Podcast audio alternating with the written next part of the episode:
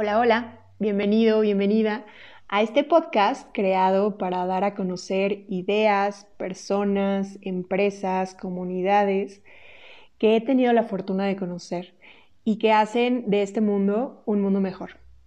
Yo soy Fernanda Rodríguez, disfruta y recibe lo que viene.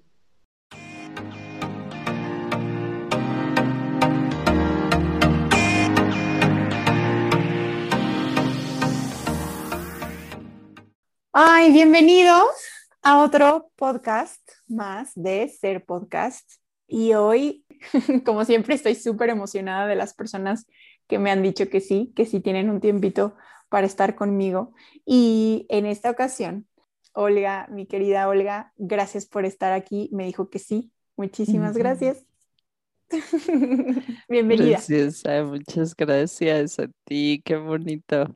Fíjate que cómo es la vida, porque justo en el podcast anterior hablamos de ti.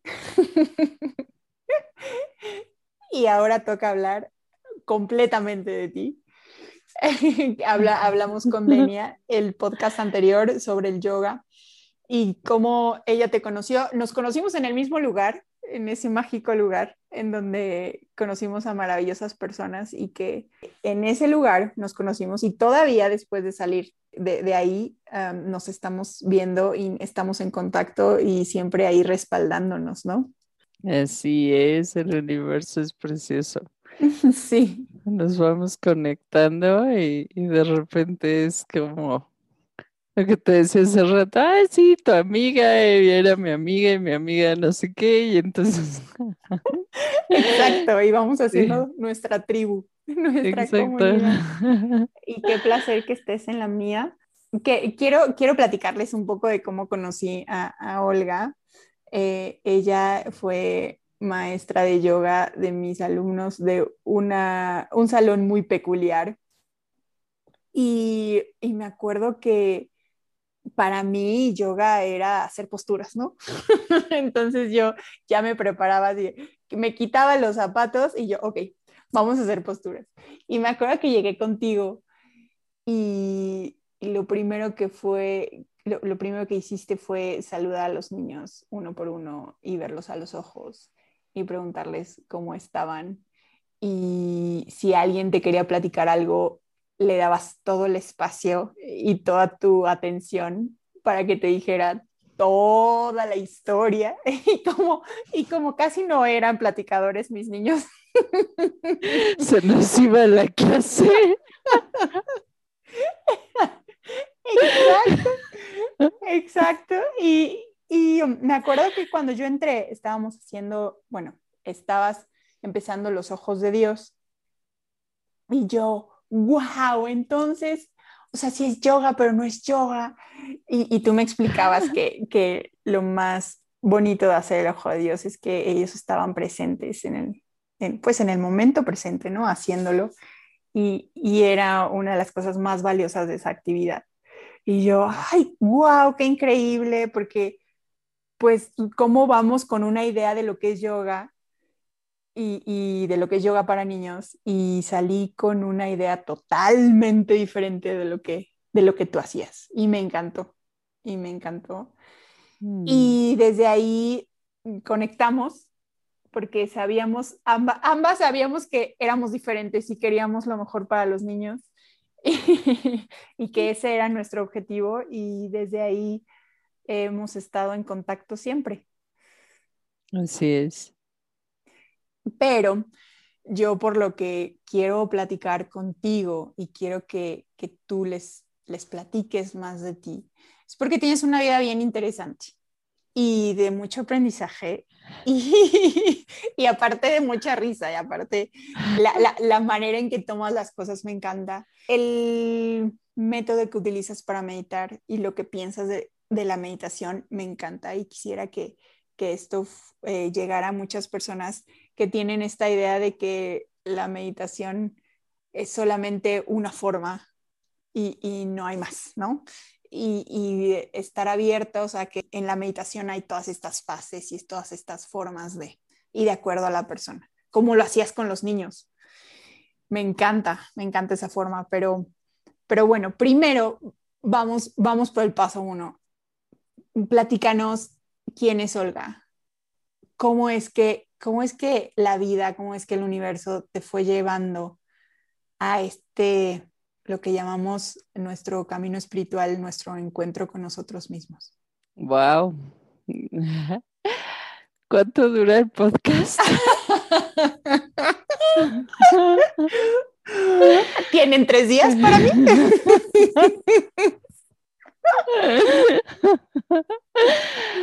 wow, sí. Es que, claro, pues es, toda una vida. Hace rato que me, dijiste más o menos cómo iba a ser la dinámica, dije, uff, necesito resumir. Ok, vamos a hacer un resumen práctico. ¿Quién es Olga? Estamos en proceso de, saber. Como todos. Sí, no, todavía no sabemos, pero ahí vamos. Te puedo platicar un poquito de, de pues sí, de, de lo que recuerdo que yo era cuando está, cuando era niña, por ejemplo, ¿no? Que esto es algo que ha estado regresando mucho a mí. Y, um, yo creo que ahí, cuando preguntamos quién eres, pues hay que regresar a esa época, ¿sabes? Porque ahorita ya es un cúmulo de falsas creencias y de traumas y de muchos. Y de todas tus personas alrededor. Sí, muchos personajes y ya no sabes quién eres. Entonces, Em, un poquito entrando a este rollo. Yo recuerdo que niña podía sentir a las personas. no me gustan las etiquetas, pero en este mundo eh, ahora nos, nos funcionan para entender ciertas cosas, ¿no? Les llaman empaths, ¿no? Ahora, empáticos o no sé. Entonces yo podría decirte que soy una, una de esas, de ese clan. Pero obviamente de niña no tenía ni idea. Y entonces yo podía sentir eh, las emociones de la gente que estaba a mi alrededor, pero también de las de los seres vivos, de las plantas, de los animales. Y era muy difícil para mí porque yo crecí en una casa en donde no solo no había espiritualidad, estaba prohibido hablar de algo así. O sea, era... Eh, um, mi papá era médico, anestesiólogo, mamá psicóloga. Y um, la religión no existía. O sea, era como algo ¿Era pecado ser religioso? claro, porque, bueno, tu mamá siendo psicóloga y tu papá médico, claro que se iban por todo lo comprobable, ¿no? Si no se ah, puede comprobar, pues entonces no existe y entonces lo que tú ves, lo que tú sientes, como no lo puedo ver tampoco. Tiene relevancia. y a ellos les impusieron una religión que, con la que ellos no estaban de acuerdo. Entonces eran de esos ateos eh, rebeldes, ¿no? Que decían esto no existe y no es cierto y bla, bla, bla, y se fueron al otro extremo. Entonces todo era súper mental, súper mental.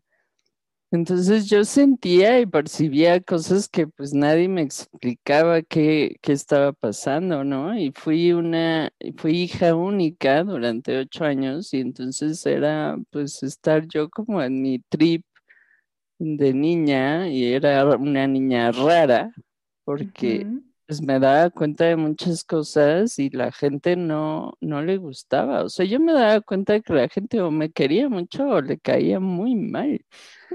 Pero era porque yo me podía dar cuenta de, de, su sentir, ¿no? O sea, era como, es que estás enojado y estás triste y me estás diciendo que no es cierto. Entonces, como que... Mm, cosas así. O podía percibir que, pues que las plantas realmente se comunican con nosotros, pero no podía explicarlo. y podía Ujú. sentir cómo crecen y, y me daba cuenta de cosas especiales que a la gente pues no le importaba, ¿no? Creo que alguna vez te platiqué que, que yo a una amiga le decía, wow, ya viste cómo está creciendo la planta, pero crece en forma de espiral, o sea, cada vez que llegamos, o sea, que venimos a la escuela, yo veía que estaba creciendo y veía cómo estaba creciendo la planta y ella volteaba y me decía, eres rara, ¿no? Y yo, "Mm, ok, vamos a jugar, ¿no? Las Claro. Barbies. Claro. Y yo, ok.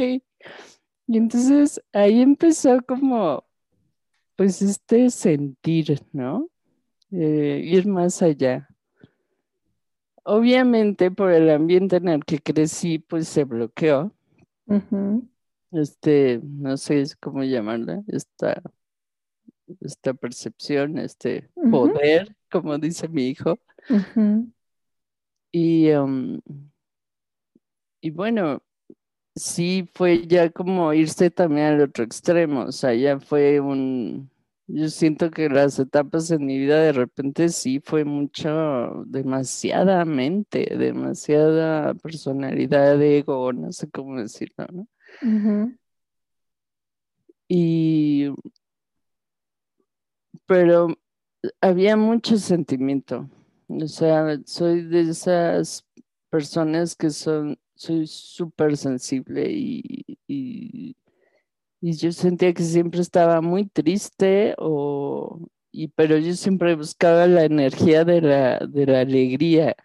Entonces, en la escuela era la, la niña de, de puros dieces, nueves y el, reprobada en conducta, ¿no? Entonces, en la padre. llegaba y dejaba mi mochila en la dirección porque pues yo sabía que me iban a mandar ahí. Entonces al rato, ¿dónde está tu mochila? Pues en la dirección, vete a la dirección. Oh, o sea, Aparte eras una increíble creadora. Así de, voy a estar en la dirección, ahí estabas. ah, sí, claro. Y entonces me encantaba la risa, ¿no? O sea, yo decía, Ujú. "Es que ya, porque estamos tan serios? Vamos a reírnos. O sea, ¿qué pasa aquí, no? Hay que, hay que ser felices.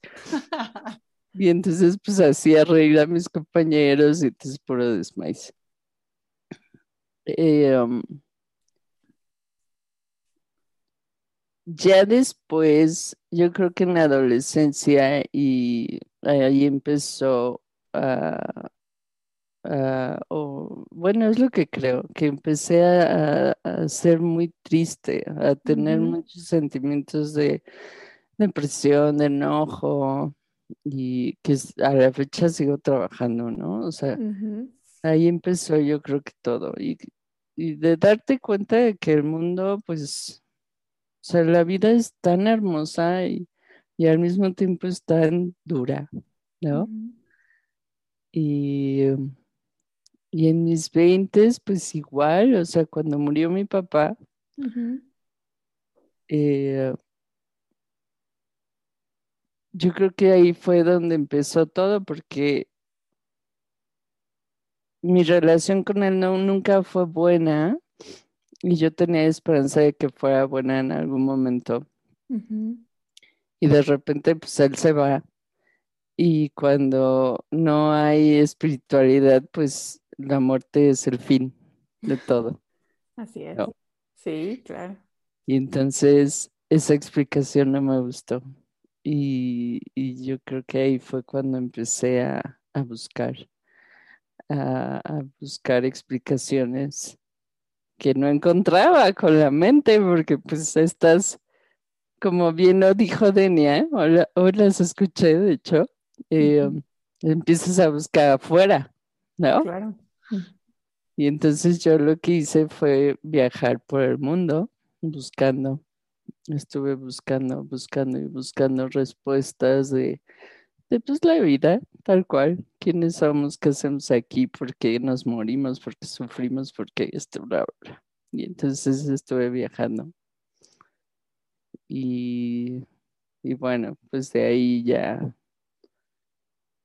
surgieron miles y millones de maestros y de historias y de aventuras maravillosas que me llevaron a la meditación.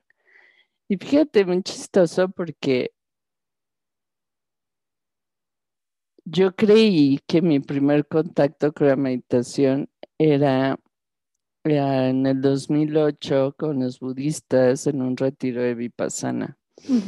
Y hace poquito que volví a hacer esta Vipassana que te conté, recordé que no, que el primer contacto con la meditación fue mi papá, justamente. Mm. Cuando él me fue a dejar a Suecia, donde hice mi maestría, y, em, yo no podía dormir estábamos en Dinamarca y yo no podía dormir y él empezó a enseñarme la técnica de respiración y de ir relajando poco a poco todo tu cuerpo. Y yo no me acordaba de eso. Fue muy bonito recordarlo hace poquito porque fue de, wow, claro, él fue, él fue el que me introdujo a la práctica. Interesante. Oye, y platícame un poco, mm, esas maestrías, todo ese estudio fue un poco relacionado con la meditación o estaba totalmente en ese momento como separado? Yo creí en algún momento de mi vida que, pues que nada que ver. Yo decía, es que yo escogí mi carrera sin, sin querer eh, realmente estudiar eso, ¿no? Em, ¿Qué fue? Nunca te pregunto. Soy mercadóloga. ¿Y qué estudiaste en Suecia? Administración de turismo. Wow. Y es muy interesante porque eso de las carreras a mí me da, es una historia que me gusta platicarle también a, la gente con la que comparto la meditación, porque a los 18 años, cuando a mí me dijeron, ¿qué quieres estudiar por el resto de tu vida? ¿No? ¿A qué te quieres dedicar el resto de tu vida? Fue así de, wow, qué fuerte. Así de, no sé qué quiero comer hoy. ¿Cómo te voy a decir? Exactamente, pues digo, wow, qué decisión más difícil. O no, pues que me gusta todo, ¿no? O sea, todo me parece maravilloso. Cuando me mostraban las carreras, yo decía, ay, qué bonito, qué padre. Ay, sí, ingeniería, no sé qué. Órale, yo, y pues, enfócate, no tengo idea, o sea, no tengo la menor idea de qué quiero estudiar. entonces mi mamá, como buena psicóloga, pues me hizo también las pruebas, ¿no? Y entonces salió así como criminalista, pero que tiene que trabajar al aire libre y que no sé qué. Y entonces hace como una dispersión completa. Y entonces, pues, yo quería estudiar medicina. Wow. Pero cuando mi papá me llevó a los quirófanos y vi la sangre y los cortes y todo, y era así de, mm, esto no va a ser para mí. Y mi papá también me dijo, o sea, yo no te veo estudiando medicina, o sea, eres demasiado sensible, loca, no sé, ¿no? O sea, era así como, no, esto no. Y sí, de hecho, pues cuando vi un parto natural me casi me desmayo, o sea, así como, esto no es natural. Esto no es natural. No tiene nada de natural. ¿Por qué le cortaron ahí? O sea, no, esto no está bien, ¿no? Y entonces, sí, es la, la parte de la sanación siempre me llamó la atención. Pero ya a mí realmente lo que me apasionaba en ese momento, pues también era bailar, era cantar, era pintar, o sea, entonces, pues ahora sí que mis papás no entendían nada, ¿no? O sea, ahora sí, ¿qué hacemos con esta niña? Porque... Quiere todo. Quiere, todo, no quiere nada y, y, pues no sabemos, ¿no? ¿Qué vamos a hacer? Y entonces el director de la universidad eh, me dijo, ¿por qué no estudias merca? Yo ya me había ido a estudiar turismo a Mazatlán y pero obviamente como era una niña sobreprotegida y este, eh, así con el perrito amarrado que soltaron de repente, eché demasiada fiesta y me regresaron y dije, no, pues que siempre no te puedes ir a vivir tú sola ahorita. Ya vi que no. Entonces tienes que estudiar aquí. Entonces el siguiente semestre pues tuve que escoger una, una carrera cerca de, de mi casa y entonces pues el director me dijo, estudia merca, es muy versátil, no sé qué, bla, bla. Y de mercadotecnia me gustaba el servicio, la mercadotecnia de servicios. O sea, todo lo demás se me hacía ridículo. O sea, era como, a ver, necesitas un buen producto, hacerlo bien, de calidad, que le funcione a la gente, que, que realmente le ayude en algo, te van a recomendar y ya está. Entonces, ¿Por qué hay que pagar tanto de publicidad y de empaques y de no sé qué y ensuciar a la tierra con tantas cajas y plásticos y todo eso? No, haz algo. Y entonces, pues no. Creo ¿Sabes? que sí, sí, sí. A la hora de escoger trabajo, pues ya estaba yo ahí en Procter Gamble, así de, ah, sí, wow, vamos a hacer shampoo. Y pues, No te o, o sea, no, no. Daría lo que fuera por ver esa escena. Olga en Procter Gamble. Por favor. Sí. Así. Hola, vamos a hacer shampoo. ¿Qué hacemos? ¿Qué hacemos? sí, claro. Cambiemos esa botella porque no es biodegradable. Y todo lo demás, y todos tus ingredientes y todo, todo lo que hacen aquí, por cierto. Sí. Vengo a cambiar todo. Ay, qué Exacto, bueno, Qué exacto. padre. Ajá. Y entonces, gracias a Dios, alguien me dijo, tienes todo el perfil para quedarte aquí, o sea, porque además yo, eh, Denia y yo tenemos eso en común, o sea, de que perfeccionistas y, y ñoñas y yo quiero ser la mejor y pues yo pues al final dije, bueno, ok, estudio mercadotecnia y le encontré el gusto y sacaba buenas calificaciones y me iba bien y me gustaba la estadística, la contabilidad y todo ese rollo. Pero sí, alguien me dijo, bueno, ¿qué quieres hacer realmente? Y yo, la verdad me quiero ir a Suecia otra vez. Yo me había ido de intercambio y me encantó y yo me quería regresar y me dijeron, vete. Si no te vas ahorita, no lo vas a hacer. O sea, te vas a quedar en Procter Gamble así años y nunca te vas a ir. Y entonces, no me acuerdo quién me dijo eso, pero le agradezco con todo el corazón porque son esos crossroads, ¿no? Y entonces, tal cual, agarré mi mochilita, le di las gracias a mi papá y me fui. Y pues ya estando allá y, y entré a estudiar sueco y estuve, este, pues viviendo hasta que de repente dije, no, pues sí quiero estudiar algo. Y regresé al turismo porque era la única maestría que era gratuita para mí, ¿no? Pero resulta que es algo que me apasiona. O sea, uno de mis sueños realmente es tener como, Sí, le digo sí. ashram, tú sabes, tú sabes Sí, perfecto sé, lo que sí, quiero hacer. Es como un ashram, pero no, donde no hay gurús, todos somos los gurús.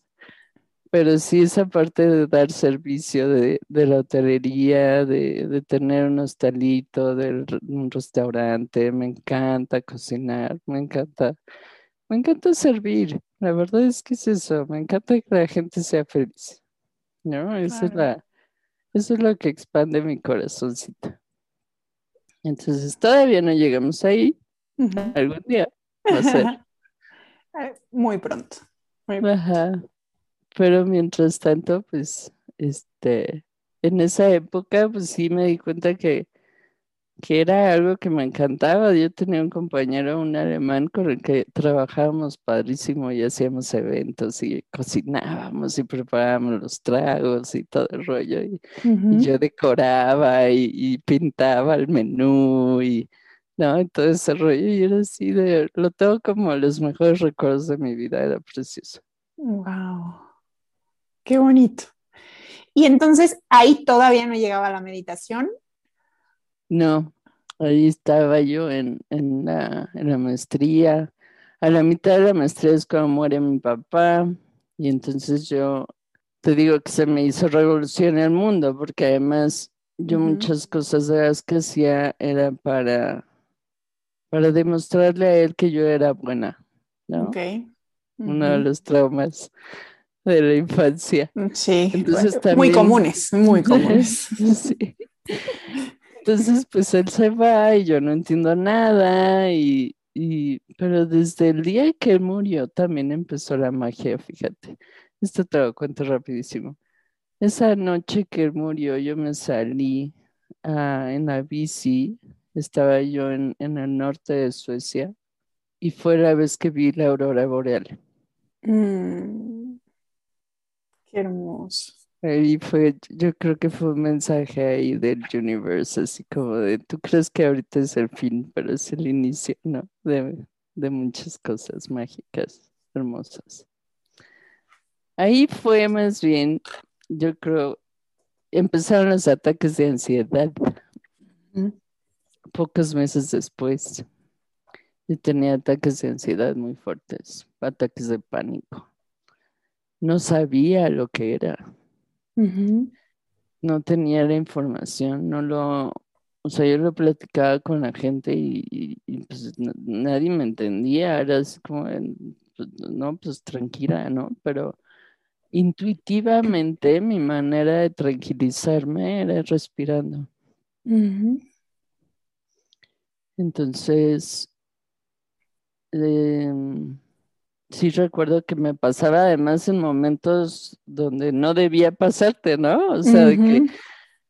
aterrizaba el avión y que no te dicen no te puedes mover, no te puedes parar, ¿no? Y entonces empezaba el ataque de ansiedad y, y de que no puedes salir y yo de no necesito salir de aquí, por favor, auxilio, ¿no? Y entonces te digo que yo sentía como mi corazón me decía solo respira, ¿no? Respira, respira. Y entonces era la manera en que yo me aguantaba hasta poder salir. Claro. Y luego, pues, después de eso fue regresar, estuve unos años allá, viví en España también, em, pero bueno, todo el tiempo como muy desconectada, o sea, yo, son épocas de mi vida en donde, o sea, disfruté tanto, pero al mismo tiempo era una desconexión total con, con lo divino, ¿no? O sea, no existía nada de, de lo que ahora sé. Ujú. Entonces, pues era mucha fiesta, mucho, pues no saber a dónde vas, pero pues ahí voy. Me daba miedo viajar, pero viajé sola a muchos lugares. Como que me aventaba, o sea, era vivir con miedo, pero al mismo tiempo me aventaba, ¿no? Y, y sí, o sea, pude, todos mis veintes viajé, viajé, viajé mucho. Estuve en África, estuve en Sudamérica, algunas partes de Asia, en Europa, mucho, mucho en. Europa. Como que hay algo ahí que todavía no sé qué onda. Este, África fue un lugar que me transformó, obviamente, porque pues, si uno llega con sus prácticas Occidentales. occidentales completamente, ¿no? Pensando que, ay, sí, yo soy de las personas, este, pues abundantes, ¿no? Que vamos a ir a, dar cosas a, a los niños. Pues yo llevaba pelotitas y cosas para regalar a los niños porque sé pobres niños, no tienen nada. Y no, o sea, lo que te vende la televisión. Y, y pues llegar ahí y darte cuenta que, que eran las personas más felices del mundo. De todos los lugares que viajé, que conocí, que vi. Dije, no manches, aquí está la gente feliz. Así es. No tienen ni zapatos, ¿no? Y están completamente conectados con lo importante. Gracias a ellos entendí que, pues que no importa a veces bañarte, ¿no?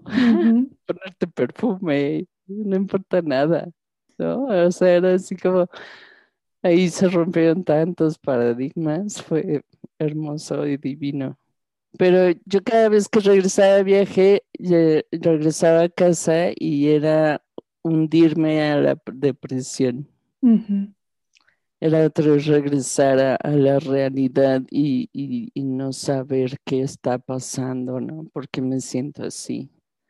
También fue una época en donde yo eh, investigaba mucho de, del mundo, ¿no? De, de, dónde viene la comida, de, de la ropa, las cosas, todo, y dar, o sea, vi demasiados videos de PETA y cosas así que destruyeron. Entonces, sí, de repente fue como, bueno, ya no quiero estar sufriendo, ¿no?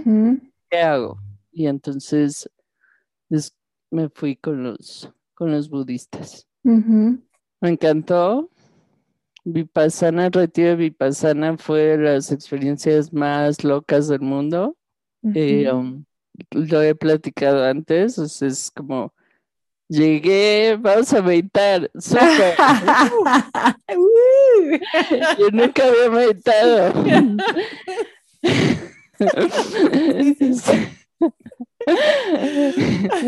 y en un retiro de vipassana, para los que no saben lo que es, o sea, básicamente te despiertas a las 5 de la mañana, te tienes que bañar, ir a meditar, dos horas más o menos, luego te dejan desayunar, luego meditación, tres horas, luego te dejan comer algo y luego meditación, cinco horas, y todo el tiempo es en silencio, ¿no? Sentados, no te debes de mover, tienes que, este, tal cual como mucha gente cree, o sea, de poner la mente en blanco, no te puedes mover, no puedes, este, caminar ni nada, tú puedes sentado. controlar tu cuerpo. Y obviamente yo, o sea, empezaron las meditaciones a las 6 de la mañana y a las 6, 5 yo ya estaba que me moría. O sea, era así me quiero morir, o sea, ¿qué hago aquí? Claro, con un ataque de pánico. o sea, pagué por esto, o sea, esto es una tortura, es horrible. ¿no? Claro, claro, sí. Y entonces ese fue el primer día, sí me acuerdo que dije, no, es que, o sea, te duele todo, quieres llorar, o sea, es así de cuándo va a terminar, o sea, es horrible, horrible.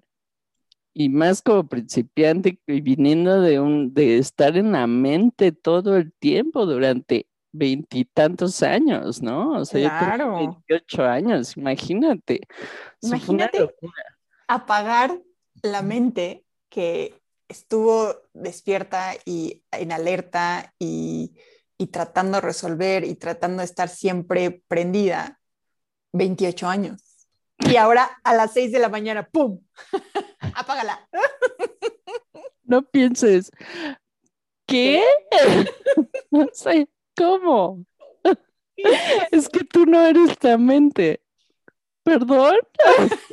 Entonces, ¿qué soy? ¿No? Claro, exactamente, exacto. Si, si yo no soy lo que pienso, no, no, o sea, ¿qué soy?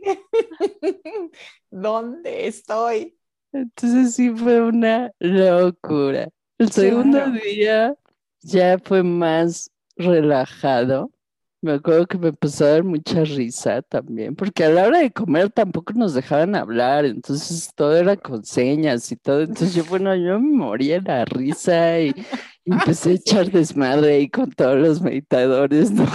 los principiantes, porque los demás no nos hacían caso, ¿no? Pero yo sí como de que, ya sabes, como niña chiquita de que no te dejan reír y entonces más risa te da, ¿no? Y ya el tercer día dije, esto es lo mío ¿Cómo llegaste después de que no podías meditar cinco minutos? Y al tercer día, ¿cómo es que pudiste apagarla? ¿Pudiste apagarla o pudiste No, claro que no. O, sea, pero... hiciste? No sé qué pasa. Y yo creo, la verdad, de, eh, Fer, que la vibración del lugar, de las personas, de los maestros que ya estaban ahí, te va jalando. ¿sabes? Eso sí, sí. Sea, obviamente yo no lo hice bien, o sea, no sabía meditar, pero hice lo que pude. Y el simple hecho de estar ahí cambia tu vibración. Entonces hubo un- un- una transformación. O sea, sí, el primer día fue pura resistencia, fue llorar, fue estar enojada, fue... Sí, o sea, y de repente algo pasó. O sea, no te lo puedo explicar, Pero sentí un cambio y el segundo día estaba muy contenta y el tercer día dije, sí, esto quiero hacer, ¿no? Mm. Pero al mismo tiempo era como de, ay, sí, pero pues es una loquera, ¿no? Porque esto fue en el 2007, 2008. 2008. Entonces, como que yo todavía no entendía nada, ¿no? O sea, sigo sin entender nada, pero ahí era menos.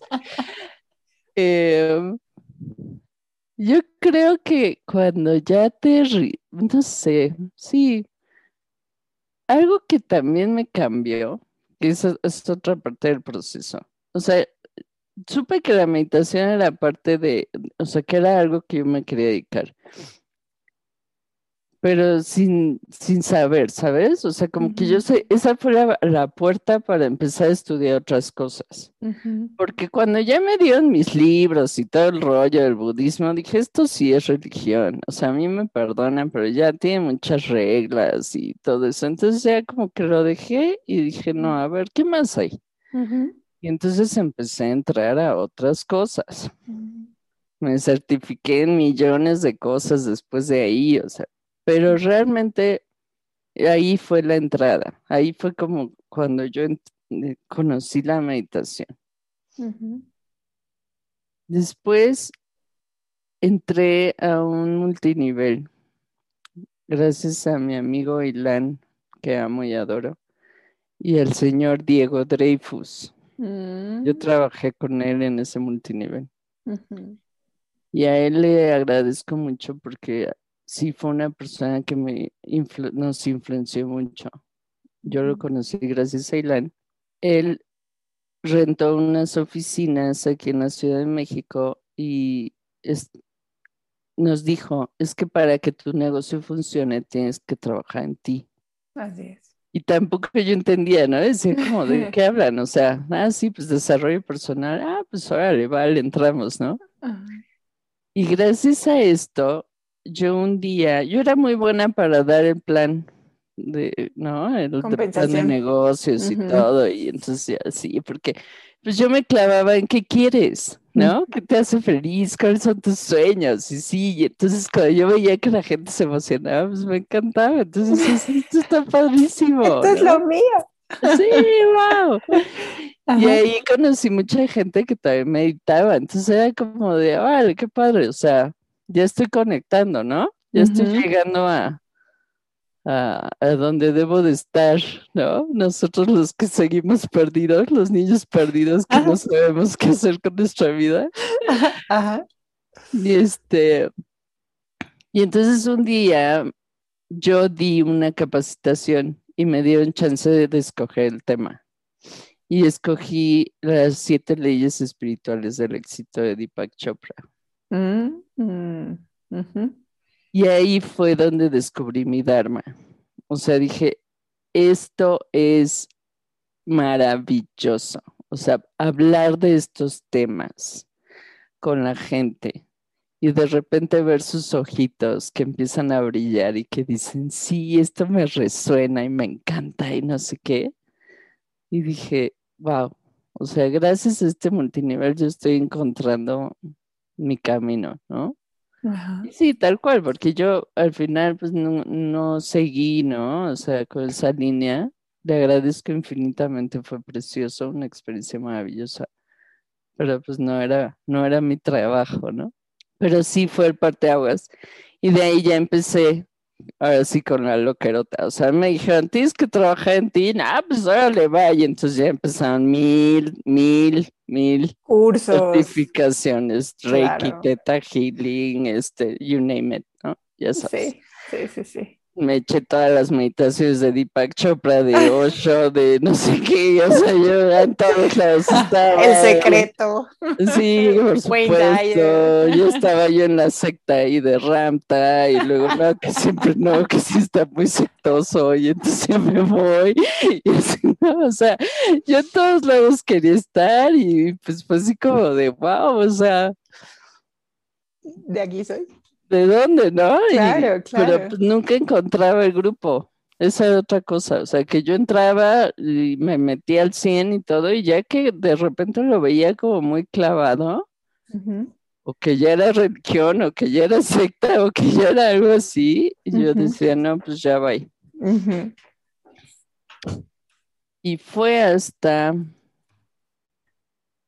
tarán, nah, hasta que conocí al maestro.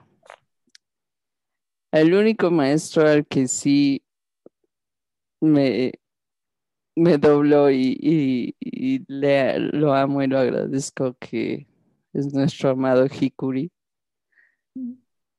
que gracias a él pude por fin ver hacia adentro y hacia afuera, ¿no? O sea, como es adentro es Es afuera, y afuera. él, y él me lo mostró. O sea, la- ahí sí toda la teoría, todo lo que yo había estudiado, porque yo seguía deprimiéndome, ¿sabes, Fer? O sea, era de, o sea, sí está muy chingón y todo, ay, perdón, está muy bonito, no sé qué, pero pues yo no lo veo, ¿no? O sea, no lo logro ver. Y, y, y me- las meditaciones, no, y entonces baja la, el- el- la, la estrella dorada y que entre a tu corazón. Y yo, pero es que me lo estoy imaginando porque tú me lo estás diciendo, pero yo no lo estoy viendo, ¿no? Y entonces Ujú. la mente otra vez y, y entonces, a ver, y es que dice Osho que tienes que hacer no sé qué, y, yo pues sí, pero luego estuve en un grupo de que los canalizadores, ¿no? Este, las semillas estelares que canalizan, y de repente todos estaban canalizando que era Virgen María y que era el, Jesús, y, y yo no canalizaba a nadie, ¿no? Y yo, pero, pues, ¿qué pasó? No soy tan poderosa como ustedes. pedo, ¿no?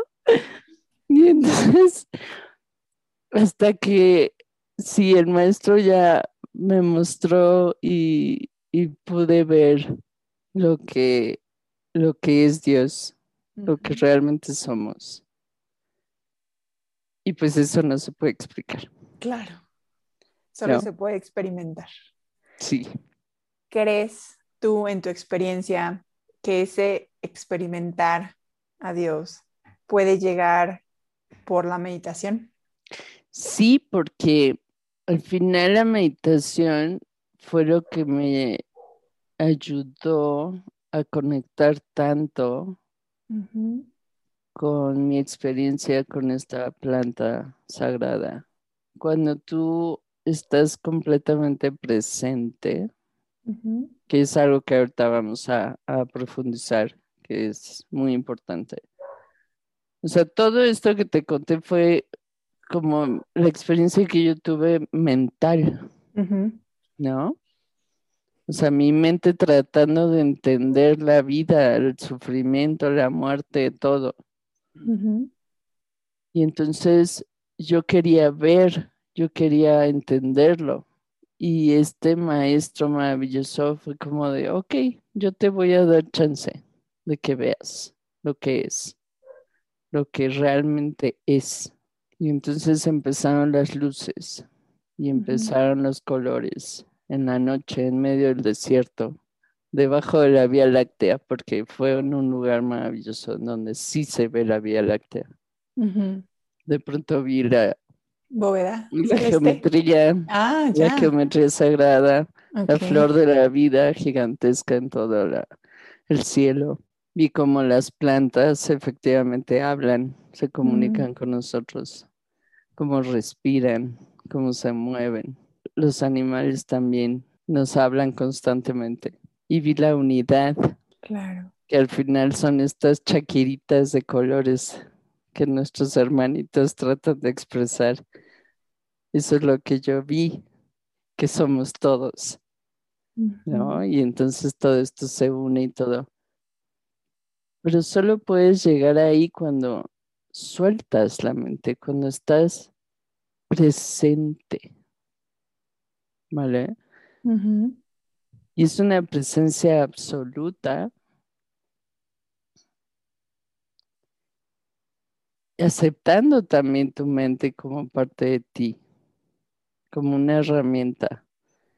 Y viendo cómo tu cuerpo está hecho de estas partículas diminutas de luz. Y que sí, no, esto fue una experiencia maravillosa porque, y al mismo tiempo muy dolorosa porque me di cuenta de la ilusión en la que vivimos. Fue un duelo muy fuerte para mí, o sea, fue, ¿cómo crees que todo esto es una ilusión? Que Olga no existe, pero al mismo tiempo sí. Y que he venido miles de vidas. O sea, me vi como he ido miles de vidas ahí a recordar y era así de, no puede ser. Otra vez. Otra vez. Y se me olvidó. Y otra vez regresé, ¿no? Y el maestro te muestra cómo todo es tan simple, tan sencillo. La energía del amor. Si lo tenemos que poner una palabra, eso es Dios, el amor. Pero aún así yo no entendía cómo aterrizar ese aprendizaje al día a día, ¿sabes? Claro, porque ahí cuando estamos meditando es muy fácil, ¿no? Porque digo, estamos en ese momento en donde no hay nada a tu alrededor que te pueda eh, llamar la atención, porque estás en ese lugar guardada a lo mejor o en, eh, o en este tiempo que tú lo, lo apartas para ti. Y entonces ahí viene la pregunta, ¿cómo es que puedes meditar mientras vives todos los momentos en donde te alteras, en donde hay otras personas, en donde hay esta realidad ilusoria que claro que llega un momento en que piensas que es parte de ti y que tú eres parte de ella y que es algo muy importante. ¿Cómo es que la meditación y cómo es que tú has podido llegar a ver esa, esa unión entre ese mundo eh, o esa ilusión ¿Cómo es, es un caos. Ajá, exacto. Porque es una meditación constante. Yo creo, como hace ratito te decía, a, lo que podríamos llegar como humanos y sería extraordinario, es a esta meditación constante. A esta meditación, para mí es el estar presente constantemente. ¿Tú qué piensas?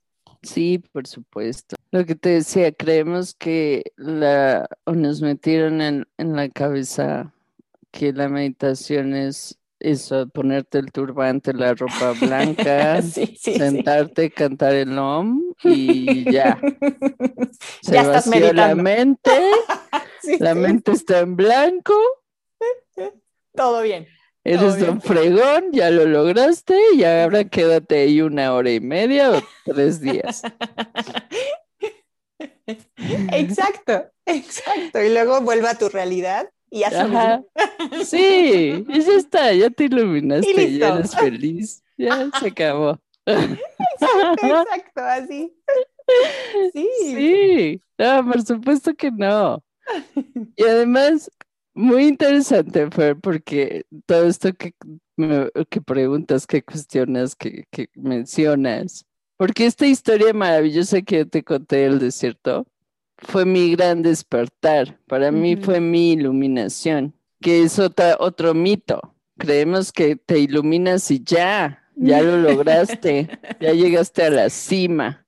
Y de ahí mi vida se fue a la mierda, literalmente, ¿sabes? O sea, claro yo después de conocer todo esto, se rompió todo en mi vida y, regresas, o sea, pasan dos, tres días y ya estás otra vez en, la depresión masiva. Ya no sabes qué hacer, ya es regresar a Matrix y, y cuestionarte absolutamente todo.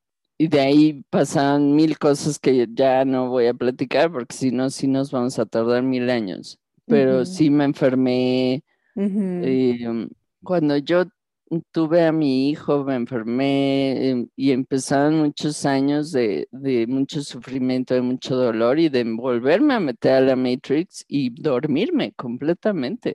O sea, después de haber estado súper despierta, fue dormirme otra vez.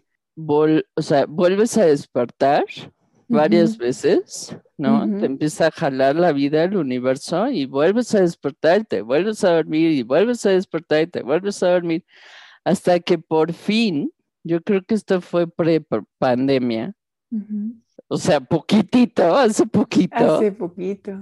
Porque también los hijos, no me, no me dejas mentir, haces que te, hacen que te cuestiones todo. Todo, claro. Todo. Y regresas al miedo masivo de, no, y qué tal que les pasa algo y se mueren y te hacen daño y si no sé qué, y si le estoy haciendo mal y si bla, bla, bla, bla, que es otro tema. Eh, gracias a la pandemia, que yo empecé a dar clases otra vez, porque yo empecé a dar clases en el 2011 y luego daba cursos de repente, ¿no? O sea, por los niños y todo. Pero ahora justo fue, claro, ya por fin conectar con mucha gente con estas inquietudes de, es que, ¿qué es meditar? ¿De qué me hablas? ¿No? O sea, algo que para mí era como, ay, ¿cómo que qué es? O sea, pues hay que respirar y, ¿no? Y, regresar a tu centro y pues nada más regresar aquí y ahora y no estés pensando tanto y, o sea, la mente nunca, nunca para. ¿No? Eso es algo que hay que entender. Claro. Entonces, ¿qué es meditar? Es encontrar un método que te funcione, que hay miles. Hay respiraciones, hay bailes, hay cantos, hay yoga, hay mil cosas que puedes hacer en técnicas. Mil tipos de respiraciones también, porque no es nada más de inhala, exhala. Claro. Para distraer a tu mente, y que tú logres estar en presencia. Pero ¿qué crees? Que todos sabemos meditar, pero no, no lo recordamos. Y es por toda esta programación que nos han metido, ¿no? Lo del turbante y el señor que canta el hombre. O sea. sí, sí o los hippies que se metieron hongos y también con el hícory, no, o sea, es que no va por ahí. Meditar es nada más que estés en lo que estás. Y es muy bonito darte cuenta como ser humano normal que siempre has meditado, pero no te has dado cuenta tampoco, ¿sabes? O sea, es, Cierto. Yo siempre les platico, o sea, les pregunto que, no, es que yo no sé meditar y ya lo intenté, no sé qué, y es súper difícil, no me gusta, y bla, bla, bla, entonces eso no es para mí. A ver, ¿qué te gusta hacer? No, pues me gusta jugar fútbol. Ahí meditas. Claro. ¿A poco estás jugando fútbol y estás pensando que no manches, no, no hice el trabajo, no le contesté bien el mail a mi jefe y no sé qué, bla, no, estás ahí jugando, ¿no? Estás disfrutando, estás sudando, estás viendo a ver cómo le haces y, uh, tienes que correr y, ¿no? Estás disfrutando tu juego. Así es. O no, es que a mí me gusta escuchar ópera. Bueno, pues eso es meditar. Ahí es es ahí. Ahora, lleva esa práctica al resto de tu día. Ese es el reto. no está tan fácil, pero es lo mismo que ir al gimnasio, ¿no? O hacer un ejercicio. O sea, ¿de qué manera vas a entrenar tu cabeza, a tu mente, a tu cerebro? Pues practicando. Lo que pasa es que somos muy impacientes y entonces tú quieres que en la primera meditación ya lo logré, ya, ya vi de Illumination, ¿no? claro, claro, es una... Y no, y es una práctica. Ahora le llaman mindfulness, pero es estar en lo que estás. Estoy lavando los trastes, estoy sintiendo el agua, cómo cae, estoy usando la esponjita, estoy sintiendo el jabón, estoy sintiendo el plato, ¿no? Ya se limpió, lo pongo en su lugar, o sea, es una manera de meditar, una técnica también, estarte repitiendo en la mente lo que estás haciendo en ese momento para que no se vaya. en el momento en que ya te cachaste, que ya estás preocupado y estás pensando en que qué va a pasar y que si va a caer el asteroide o si va a haber otros 27 COVID o si no sé qué, regrésate, o sea, eso no te está funcionando de nada, brother. Entonces tienes que regresar a lo que estabas haciendo. ¿Qué estabas haciendo? Leyendo tu libro, viendo tu película, pasando tiempo con tu familia, comiendo, pero no estamos acostumbrados. O sea, ya es impresionante el nivel de dispersión que, que hay, la desconexión que hay con el todo, ¿no? O sea, y creemos que estamos súper conectados. Entonces, mientras yo estoy comiendo, le estoy tomando foto a mi comida para el Instagram y no sé qué, y estoy platicando con mi amiga y este, y no sé qué, y me estoy quejando de no sé qué madres, pero estoy escuchando la música y estoy viendo la televisión que está el partido de no sé qué. o sea, no estás haciendo nada y estás haciendo todo mientras te sientes de una forma y estás pensando cómo te sentiste ayer y también lo estás sintiendo y tienes miedo de lo que pase mañana, entonces también ya tienes miedo. Claro, no estamos. Y cuando te sientas, porque también es precioso meditar y sentarte y no hacer nada. Esa meditación también es preciosa y es súper buena para ti, pero a todo el mundo le, le da miedo porque es enfrentarte contigo mismo. La gente no está acostumbrada a estar consigo mismo en silencio. Exacto. Y menos en una cultura del hacer. En, una cultura en donde estamos pensando siempre que tenemos que hacer para llegar a un resultado. Y si no llegamos a ese resultado, uy, no. Es que si no haces, qué flojo. Y es que si no haces, no va a llegar lo que quieres a tu vida o no vas a llegar a tu meta. Y si no haces, pues estás mal, ¿no? Estás incorrecto, hay algo incorrecto en ti, ¿por qué no haces? En este mundo de producir, producir, producir y nunca ser y, cierto, o sea, ¿cuándo nos hemos sentado a, decir, ahorita, nada? Dolce farniente, ¿no? Eso, ajá. Dolce farniente, ¿sí? Así, totalmente, no, no tengo por qué hacer porque soy. Exacto. Doing nothing, being everything. Otra frase que me encanta, o sea, no estoy haciendo nada y soy, soy todo al mismo tiempo. ¿Por qué? Porque me estoy conectando con esta unidad desde el corazón y estoy siendo. Y esto es algo que me, que me mostró también el maestro. Y es lo que también yo platicaba con, con mi hermana, ¿no? Ella estuvo en la India también dos años y todo. Pues sí, claro, estar metida en un monasterio sola, este, o meterte una planta y, hacer tu meditación y todo, claro que vas a ver mil cosas, ¿no? Con la planta y sin planta y todo, y, tú sola y, y así meditando y todo.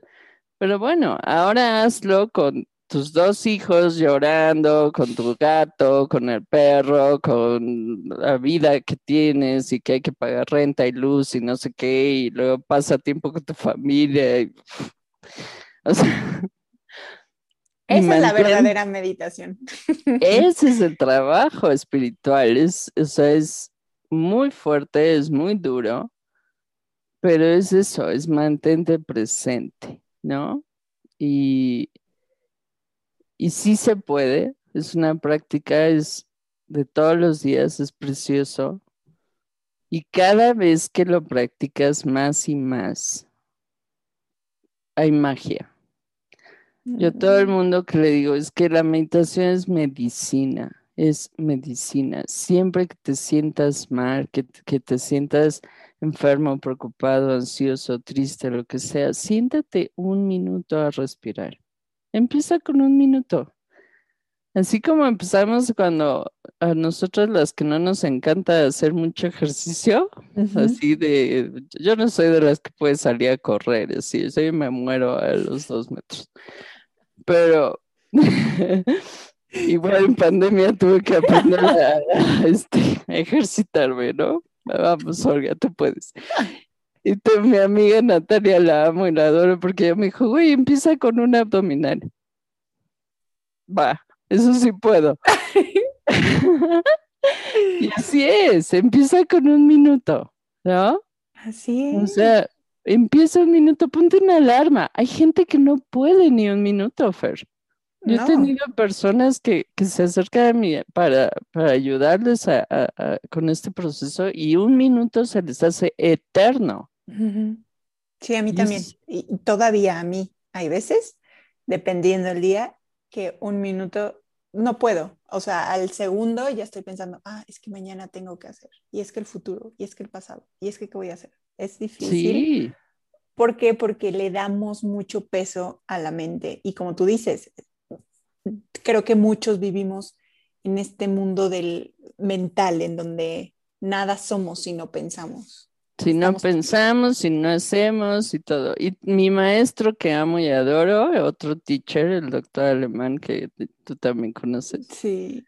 me encantó porque él fue el que me enseñó, si tú piensas, ya lo hiciste mal. Él usa otras palabras antes. Ah, sí, ajá, sí me acuerdo. Y yo, guau. Como que ahí me falta uno- una palabra de, de Que no la vamos, no, no voy a hablar como él porque si no nos van a censurar, pero este, te lo voy a decir más bonito. Pero sí, o sea, a mí me encantó porque eso de pienso luego existo, que a mucha gente le encanta así de, ay, sí, claro, ¿no? Ajá. ¿Qué crees? Que ese man nos arruinó la vida porque no iba por ahí, güey. ¿Sabes? O sea. Buda trascendió, o sea, que es otro gran maestro. Él sí fue el que dijo, bueno, ¿qué pasa más allá de la mente, no? Y entonces el doc me encanta porque dice, no, no es pienso, actúo y luego siento. A ver qué tal se sintió lo que hice. Es al revés. Siente, siente, piensas y luego actúas. Entonces, es regresar a sentir. La mente nos funciona para otras cosas, pero realmente de donde tienes que actuar es del corazón. El corazón es el que te avisa, el corazón es el que con el que debes de contactar. La meditación es para eso, para que regreses al corazón. Dejas de escuchar a la mente y empiezas a escuchar el corazón. Tic toc, tic toc, tic toc. Y él te avisa de todo. Entonces, cuando tú practicas meditación, el corazón te va guiando, se vuelve tu brújula. Y entonces empieza a haber magia, como te decía. Claro. Empiezan a aparecer cosas, mensajes y mm, claridad, ¿no? Y tu cuerpo cambia, tu vibración cambia, tu energía, tu salud. Y fíjate que cómo es que regresamos a lo que estábamos hablando de cuando eras niña. Y sí, cuando eras niña percibías. Y es que estabas conectada y es que estabas... ¿Cómo, e- cómo es que podías observar, percibir que una planta crecía de tal manera? Pues porque estabas presente y porque la percibías y porque todos tus sentidos y tu corazón y, y- y no había esa barrera que no te dejaba ver y no te dejaba conectarte con ella o con lo que percibías de los demás.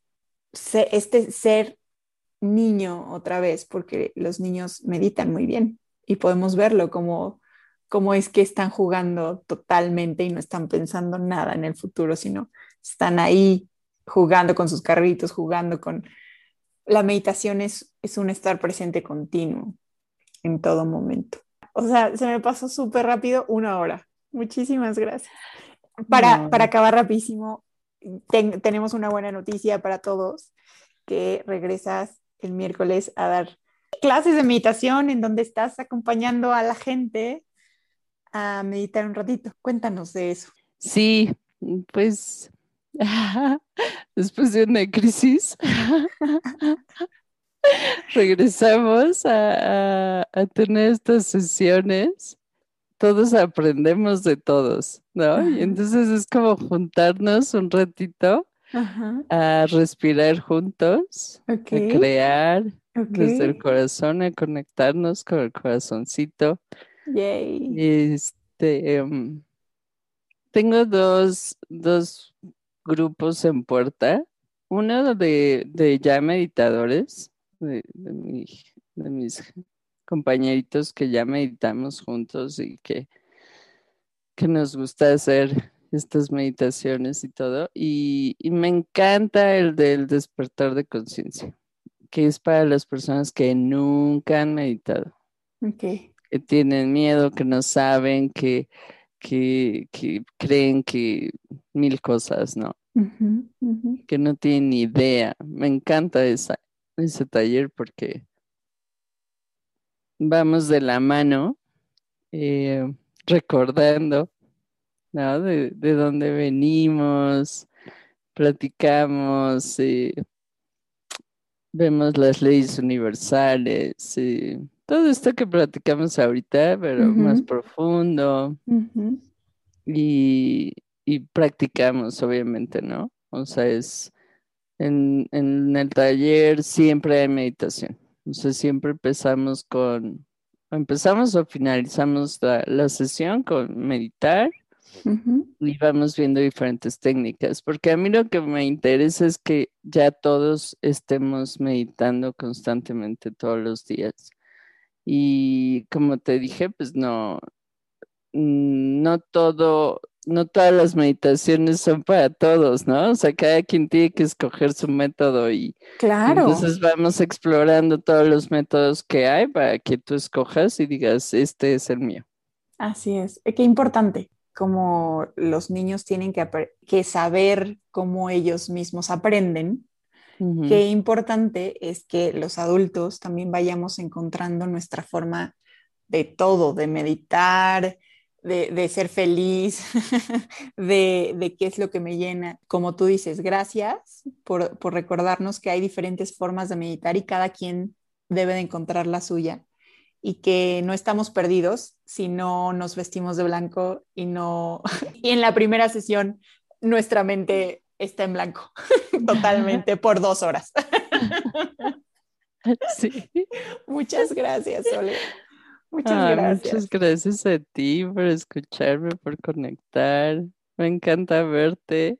Mm, Y nada más algo que, que yo recuerdo mucho de ti, ahora que mencionaste al principio cómo nos conocimos. Sabes que yo siento que tú y yo éramos a veces más niñas que nuestros niños. Sí. Yo, yo ponía una actividad para jugar y tú y yo estábamos como más emocionadas ahí jugando. En el rally. Sí. Quítate los calcetines. Sí, sí, sí. Y aquí da vuelta. Sí. Y eso me encantaba de trabajar contigo, preciosa. Un placer. Entonces, muchísimas gracias por esta plática tan linda contigo. Gracias a ti, gracias por tu tiempo y gracias por darles esta información tan valiosa, estos mitos y las realidades de la meditación. Y espero que, que este episodio de podcast llegue a esa persona indicada que necesite esto. Mm. Mm, Muchísimas gracias a los que nos escucharán en el futuro y nos vemos en otro episodio de Ser Podcast. Gracias. Gracias, bye.